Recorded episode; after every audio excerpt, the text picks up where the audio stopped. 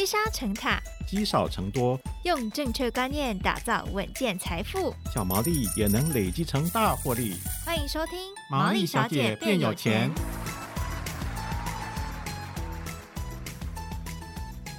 Hello，大家好，欢迎来到《毛利小姐变有钱之存股终极班》第二集，我是笑鱼。相信从初级班到现在呢，大家应该可以很快的归纳出有两个很重要的存股重点，一个就是找到好公司，那第二个呢就是找到好价钱。但是这其中当然有很多很多的美感，所以我们今天呢就邀请到我们的存股达人古玉老师来跟大家仔细分享这两个很重要的关键。Hello，老师你好。Hello，各位。听众朋友们，大家好。好，我想要请教老师，老师是从什么时候开始决定要走存股呢？存股这条路吗？事实上，应该是从二零零三年开始，我们决定要来走存股这一条路。哦、嗯，不过我可不是从二零零三年才开始做投资的，更早之前。哦、对对对，我大概在大学二年级的时候。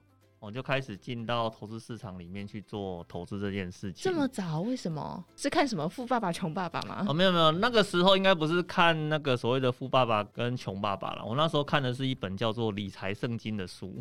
作者的名字我一直记得非常的清楚哦，他作者的名字叫做黄培远哦。更重要的是的话，他当初告诉了我们一件事情：你今天如果不投资，你明天你的钱会变薄。嗯，所以我们呢那时候开始就花了很多的时间在做投资的这一块。除了像基本面啊、技术啦、筹码啦，我们那时候是全方面的在涉猎这些相关的知识。可是呢，我们到最后的话，选择以存股。哦，当成我们最后的一个选择哈，这像是回归到这个最简单的招式之一吗？我们应该这样子讲哈，毕竟呢，我们是学理工的，学理工的人有个坏毛病啊，我们就是希望前后的逻辑要能够对得起来，哦，对吧？对吧？对吧？非常工程师，对对对，那这就是一个工程师的 style 嘛，对不对？好，那什么叫做逻辑要对得起来呢？就是很简单嘛，一间公司的股价为什么会上涨？应该是来自于公司创造出了更多的价值嘛，所以你对它的评价上升了，所以你就愿意花更多的钱去得到这间公司的股权嘛，这是一个相对的概念嘛。比如说你有两家公司，A 公司的话呢只能赚一块钱，B 公司的话呢可以赚五块钱。那请问你 A 公司跟 B 公司哪一家会比较贵？当然是 B 公司啊，对嘛？B 公司比较贵嘛，对不对？那 A 公司跟 B 公司的话呢，假设 A 公司它只要卖你十块钱，那 B 公司的话呢要卖你两百块钱。请问你如果有一笔资金要投入，你要买 A 公司还是 B 公司？这个时候其实就会有点像是基本面在看本一比的概念了嘛。A 公司虽然赚的比较少，B 公司的话呢虽然赚的比较多，可是呢它的本益比的话二十几倍耶。嗯，那如果相对来讲的话呢，诶，我在评估公司的时候，我就会把。这件事情纳入我的考虑里面，嗯，哦，那也许我的选择的话，就会选择说，其实这个时间点我放在 A 公司是一个相对比较合理的一个选择。你如果说以我们理工的那种逻辑脑来看的话呢，我们就会去讨论这件事情到底它合不合理，以及呢，我的资金去做这样子的一个配置的话，有没有去。呃，办法去发出一个最大的一个效果。嗯，可是你如果是做技术啦、筹码啦，其实我坦白讲，我一直觉得这件事有点像在赌博。哎、欸，不过老师说到这个啊，其实我听过一个说法，就是说看财报、看它的一些数字，嗯哼，是后照镜，嗯哼，它是历史，是不代表它的未来，是。那我怎么可以用过去去推测它的未来呢？嗯，我想给你一个观念哈，嘿你没有过去，哪有未来呢？哎、欸，是不是、欸？对耶，是吗？就是其实哈，我们做一个观念上的沟通啊，所有的已知的数字都是过去，没错。你，你同意这句话吗？对，是吧？所以你今天假设你说基本面是过去，不足以判断未来。OK，、嗯、我我绝对同意这句话。嗯，那请你告诉我，技术面有未来的数字吗？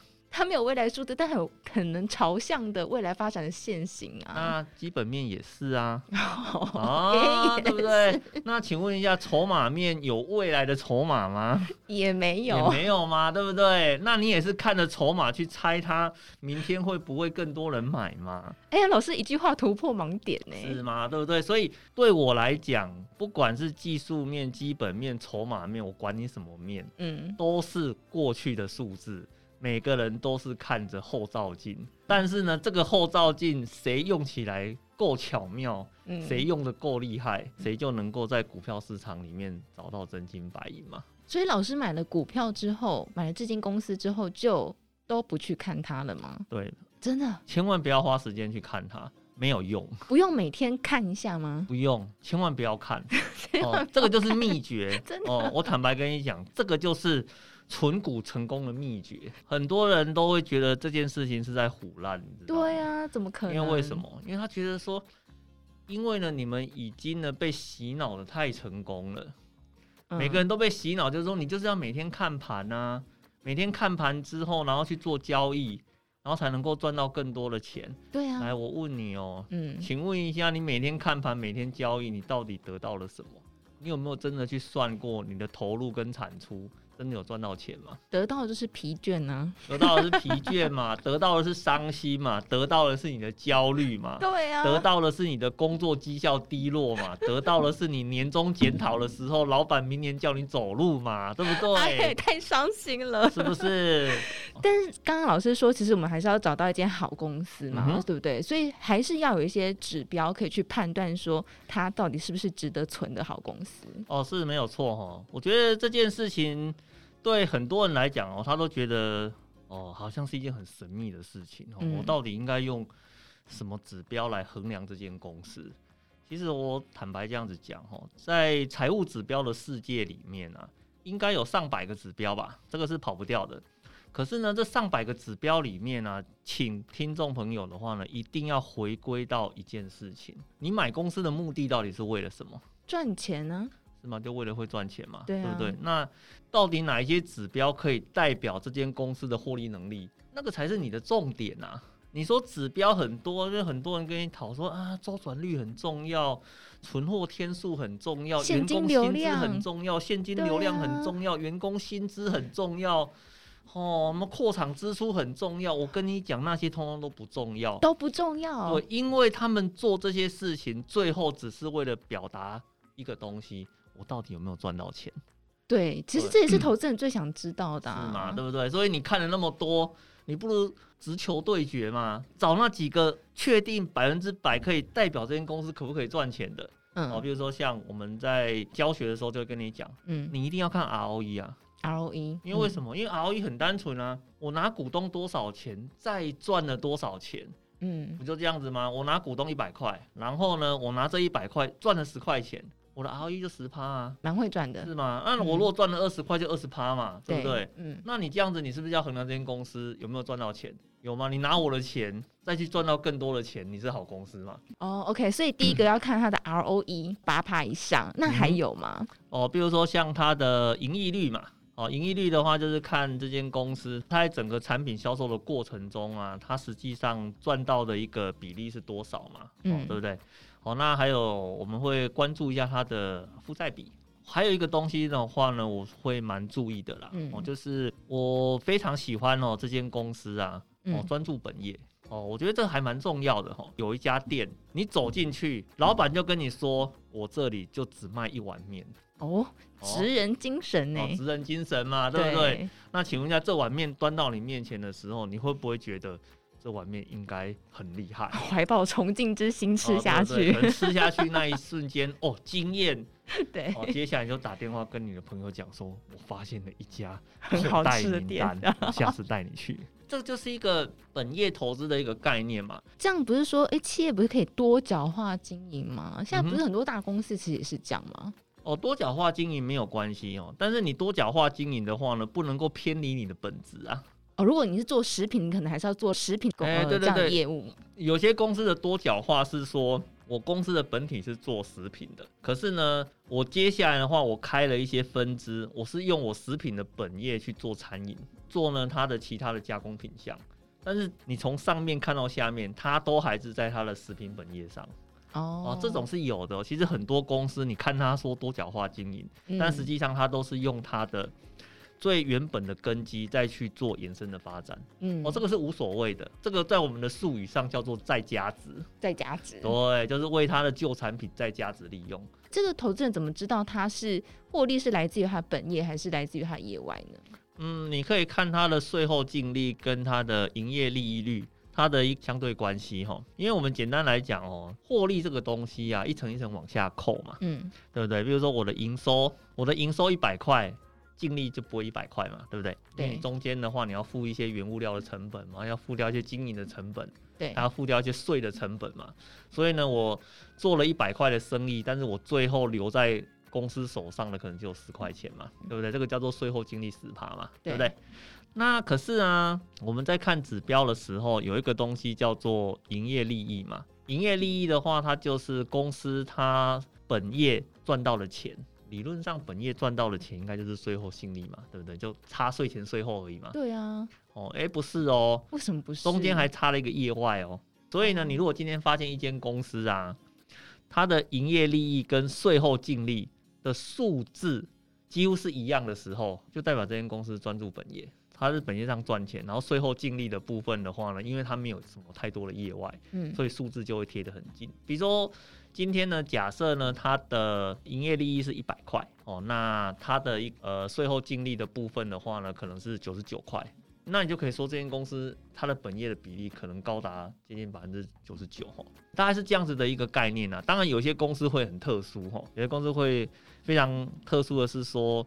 它的税后净利比本业还高啊，因为有些公司它会做一些卖厂房啊，出售他手上的一些旧的土地啦、资产部位哦，那这样子的话，他就有可能他的税后净利比他的本业赚到的钱还要高。如果对投资人来讲会比较有印象的话呢，可能像是之前统一他去处分上海星巴克的股权，那请问一下，他处分上海星巴克？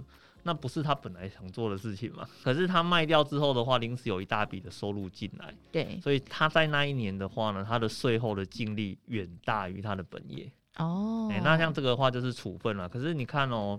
我如果是一个投资人，我发现了，我原本买你这家公司是因为你持有星巴克的股权，嗯，结果你现在把星巴克的股权卖掉了，你的投资价值就下降了。哎、欸，所以这真的很有趣，在这些数字当中看到很多眉眉角角，对对对，对。所以老师刚刚提了几个，一个是 ROE 大于八趴，然后营业利益率，老师会希望是大于？大于零就好了哈，大于零就可以了是不是，大于零就好了。我们的要求都很低哦，我要求很低。那负债比呢？负债比的话呢，我们希望它可以小于六十啦。哦，负债比是是要看它的什么？老师可以帮大家解释一下吗？哦，负债比吗？负债比的话，就是看它的总资产跟负债的相对关系哈、嗯。对，那一般来讲的话，负债比如果很高，那你如果遇到景气那反转的时候啊，你的负债很容易让你垮掉哈。哦，对，所以我们会挑稳健的公司啊。不过。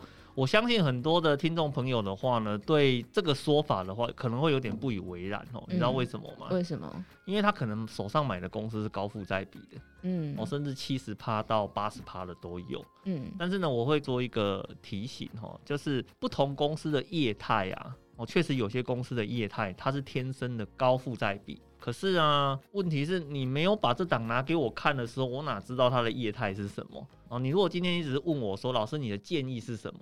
我一定建议就是六六十吼，嗯，但是呢，我如果了解它的业态，那我就跟你讲，也许八十都是 OK 的。比较著名的，比如说像广达啦，或是像大连大这种公司，嗯，哦，像这种公司的话呢，它就是天生高负债比，因为像大连大它做通路的嘛。对不对？啊，你通路就是要先囤货啊，囤货之后再出货给对方嘛，所以你等于是把负债先堆在自己身上，嗯，然后呢，当客户交货的时候我再转给他，所以他天生就是高负债。哦，那、啊、那像广达的话，因为他其实是代，他是做代工的性质嘛，然后他为了代工，他会先把很多的一些原物料啊什么先堆起来嘛，嗯，那我这样子叫货的时候，我才能够马上做出来交给客户，嗯，哦，那他其实他周转的速度也非常的快，嗯，所以他其实。它的业态的话也是高负债比，但是它的周转率也很高，嗯，所以它就可以相对的话去 cover 掉它整个经营上的风险。哇，所以我觉得这投资股票真的是要去找好公司，真的是需要花一点点时间，对，对不对？但是我觉得这是很值得的一件事情啊，嗯，就是你对公司的了解程度越高，你其实在持有的过程中，你会对它产生信心哦。好，所以这是几个老师提供给大家的一些指标。嗯，那其实呢，大家除了找到好公司去判断以外，当然还有就是进场的价格啦。嗯，如果这是好公司，就我进去的价格很高，嗯，很多人说啊，那我就被套牢了。对对对对对对，所以合理的价格还是蛮重要的。哦，当然当然，在任何的投资上面的话，合理的价格永远都是最重要的一个问题哈。嗯，嗯，那怎么去找到合理价格？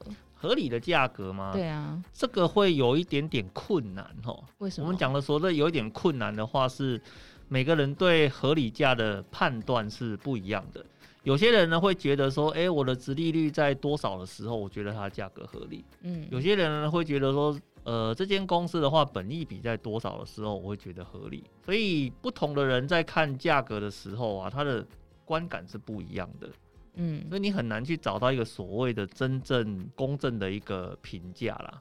哦啊，所以以我们来讲哈，我们会跟投资朋友做一个建议啊，嗯，就是你如果今天呢，你要找一个合理的价格，其实最简单的方式的话，就是用它的殖利率去做推算就好了。啊，比如说这间公司它每年的殖利率是多少，那你就可以用它呢预计要发放的现金股利。去除以它的股价，你就可以去算出说，假设呢，我觉得它以往每年五趴的殖利率是一个合理的进场价格，那它现在有没有在五趴的殖利率？如果有，那我就买进啊；如果没有啊，那可能就贵了一点，那我就等等看哦，等它能够回到所谓的这个平均五趴值利率的时候，我再来做买进的一个动作。其实这样子也是可以的。嗯，哦，那另外一种当然很简单的方式就是本益比嘛，对不对？你赚多的时候，因为每每间公司啊，它的本益比都会有一个区间呐。如果投资人比较勤劳一点哈，他可以把任何一间公司它的过去一两年的本益比哦，把它给呃找出来，然后你就可以去取到一个平均值嘛。平均值出来之后就简单啦。好，那你就看到这间公司今年赚十块，然后呢，它过去的平均的本益比是十四倍的话，那很简单，这间公司一百四以下买进便宜。哦，啊，对不对啊？你如果说他这间公司过去的本益比是十四，结果我现在买进的话，本益比是二十，那你当然就是买贵的嘛，啊，对不对？所以其实我们在找这种所谓的价格贵跟便宜的话，是有一些简单的方式去让你做判断的。嗯，但是呢，我们会提醒观众朋友哈，有一件事情一定要记清楚哦，是什么？千万不要哈痴心妄想，痴心妄想，买在最低点。哦，很多人都会去梦想这件事情，你知道吗？就是我就是要买在最低点哦，价格不够低，我绝对不要经常买股票，因为对我来讲都是高价格，嗯，我买不下去。我们在过去的投资经验里面，其实我发现啊，选股、估价这两件事情呢、啊，你觉得很难，嗯，但事实上呢，你的问题都不是这个。都是在人性的部分，对，都是在人性的部分，就是真正那个 timing 那个时间点，那个完美的时间点出现的时候，你不敢买啊。老师，那你所以你只要看到一间好公司，你判断价格，不管是什么时机点，你都会进去吗？呃，如果是我的话，对，那我们会进去，可是呢，我们会分批进去。不会一次梭哈哦，不会，不会，不会，我们从来不做，从来不会做梭哈这件事情。因为其实我也跟你一样嘛，对不对？我也想买最低点的，哦，对不对？我我我觉得这个是人性呐，哦，这真的是个人性的问题。哦，当然，老师呢也跟一般的投资人是一样的。当然，我也想买最低点嘛，嗯、我也想要在最低点的时候 all in 嘛，对不对？对对对。可是呢，我跟听众朋友可能会有个地方不太一样的是说，可能我在市场里面已经经历过很多次这样子的一个循环了。哦，历练很多了啦。哎、欸，历练很多了。那所以呢，其实我们很早就有这样子一个认知，就是能够买在最低点。是人生的一个福报，好，是不是？上辈子烧了很多好香，我烧了很多好香，所以他让我可以买在最低点。好，但是呢，如果没有买在最低点，但是可以让我买在这间公司我评估的。状况之下的相对低点，那其实我也觉得感恩哦。不要一直去求最低点的话，我觉得你在一些投资的想法跟策略上的话，你会比较开阔一点哦。老师，我们上面听到了很多就是指标怎么去做判断，然后对不对？老师刚才也提供给大家，你怎么样去判断一个合理的价格进场。但是呢，老师，我们希望可以更加的具体。嗯，具体要怎么样找出好股票的 啊？具体吗？对呀、啊，这个问题很尴尬，你知道吗？因为具体这种东西的话呢，最后都会沦为什么？你知道吗？沦为这种报名牌的感觉哦，哦。但是我们其实我们不太希望这么做啦。嗯。不过如果呢，你说真的，你要去找有没有一些好的公司啊？嗯嗯。我们会跟观众朋友这样子建议啦。嗯，好公司都在你的身边，身边，但是呢，你永远不知道它是好公司。灯火阑珊处还不够亮。哎，对对对，那个灯火稍微暗了一点，所以你一直都没有看到家人的身影长什么样子。老师帮我们指引一盏明灯吧，老师。哦，对不对？其实呢，我们讲说住在家里面呐、啊，对、哦，家里面的很多的生活用品的一切都是。知名的公司他去提供的嘛，对啊，对不对？那其实里面也包含了很多的绩优股啊，哦，只是你可能不太了解而已啊。对啊，比如说我们讲个非常简单的啦，家里每个妈妈要不要拖地？要嘛要拖地嘛，对不对？对啊，那每个人家里是不是几乎都有一个好神拖？对。那你有没有想过，好神拖是哪家公司出品的？花仙子啊，花仙子嘛，对不对？对花仙子每年赚五块到七块，每年哦、喔，每年呢、欸，每年都这样子赚哦、喔，因为你每年都要一直用拖把嘛，因为它是消耗品啊，它是消耗品、啊，很多清洁用品。事实上呢，那间公司出产了很多的产品都是消耗品，也就是说，你用习惯之后。你也不太会换家，你会一直反复的去消费他们的一个产品，所以像这种公司的话，搭配你的一个定期的消耗，甚至让它累积的一个获利吼，也相当的可观。当然，它不只有在做这些东西啦，哦，它还有做一些其他的一些化学用品的一个提供。哦、嗯，那当然你在家里面你是可以直接接触到这样子的一个产品哈。那还有一些更直接的啊，你每天要不要洗澡啊？要啊，要吗？那你的热水哪里来的？呃，瓦斯啊，瓦斯嘛，对，不对？电热水器啊，这条线下面就两个东西了嘛，对不对？嗯、一个是谁供应瓦斯嘛，嗯，一个是呢谁把瓦斯变热水嘛，哦哦，对不对？那你如果是瓦斯的话，事实上在台北的话呢，可能比如说像大台北瓦斯啦，哦，那你如果在新北的话呢，可能是新泰瓦斯，哦，那这些都是上市的公司，哦，这些上市公司的话。很多都是那个殖利率啊，每年都发到六趴左右，这么高？现金殖利率哦，哦六趴哦，对，而且它每年的获利一直都往上走哦。它这么的朴实哎，超朴实的嘛，对不对？他跟你收钱的时候不朴实啊，是不是？来，我问你哦，家里用瓦斯嘛，对不对？我问你哦，他如果今天跟你讲说，哎呀，我瓦斯的基本费要调涨啊，你可不可以拒绝他？没办法哎、欸，我就是要付哎、欸，你就是要付嘛，对不对？对哎呀，我跟你讲说，哎呀，我的瓦斯涨价了、啊，原本一度两块钱呢、啊，现在一度给你收两块二啊，你可不可以拒绝他？换家？哦，抱歉，不能换，没办法换，对，不能换，因为瓦斯呢在区域里面是独家供应的，哦，寡占市场、欸，它是寡占市场，所以你也基本上你也不能换。然后我再问你一个更尖锐的问题哦，好，瓦斯要不要定期检查？要啊，要嘛，对不对？对。瓦斯公司的人员走到你家门口哦，打开了你的瓦斯表，检查之后跟你讲说：“哎呀，小姐，你这根管子哦，用了五年了哦，好像有一点点老化，可能瓦斯会泄漏哦。然后呢？那这根管子要换掉了哦。哈啊，这根管子一千五，你要不要换？我可以不要换呢？啊，你可以不要换哦。那他会跟你讲哦。”你如果今天不要换，我会帮你做注记哦。我们有提醒你哦，它有泄漏的风险哦。压力好大哦。对啊，你今天我通知你之后，你如果不要换，那之后呢？如果那根管子出问题，你要自己负责任哦。好好，我换，我换，我换。对吗？一千五换你五年的身家平安，你要不要换？啊，好像蛮值得的，可以，可以吗？对不对？啊，隔年他又来了哦，又来。隔年又来了，跟你讲说，哎呀，你那个跟你的瓦斯炉连接的那个开关也用了五年了耶，里面哦，瓦斯泄漏的时候卡不住了，很危险呐、啊，好要换，好，两千我都换、啊，对不对？哎，你要换嘛，对不对？